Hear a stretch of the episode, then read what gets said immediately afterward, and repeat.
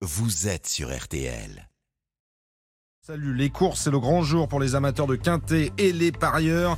Le prix d'Amérique, la plus grande course de trot attelée au monde. Dominique Cordia sur la livraison matinale des pronostics. Bonjour Dominique. Bonjour Stéphane, bonjour à tous. C'est le plus gros quintet de l'année, le prix d'Amérique Récise The Turf avec 17 concurrents au départ.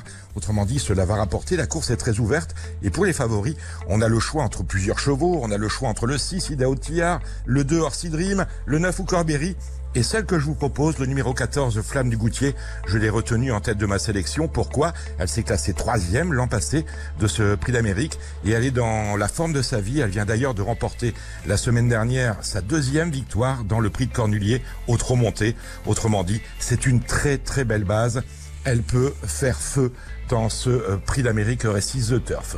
Je vous livre ma sélection avec le numéro 14, Flamme du Goutier, qui peut le faire devant son compagnon d'entraînement, Idao de Tillard. Flamme du Goutier est drivé par Théo Duval d'Estaing, Idao de Tillard associé à Clément, les deux frères qui sont adversaires ici. En troisième position, je place le 2 Orsi Dream, le 8 Italiano Vero ensuite, devant le 16, Delia Dupomereux, le 9 Hookerberry, le 4, Empire DSM, et enfin le 5, décoloration, pour apporter un peu de piment au rapport je vous propose. Le 14, le 6, le 2, le 8, le 16, le 9, le 4 et le 5.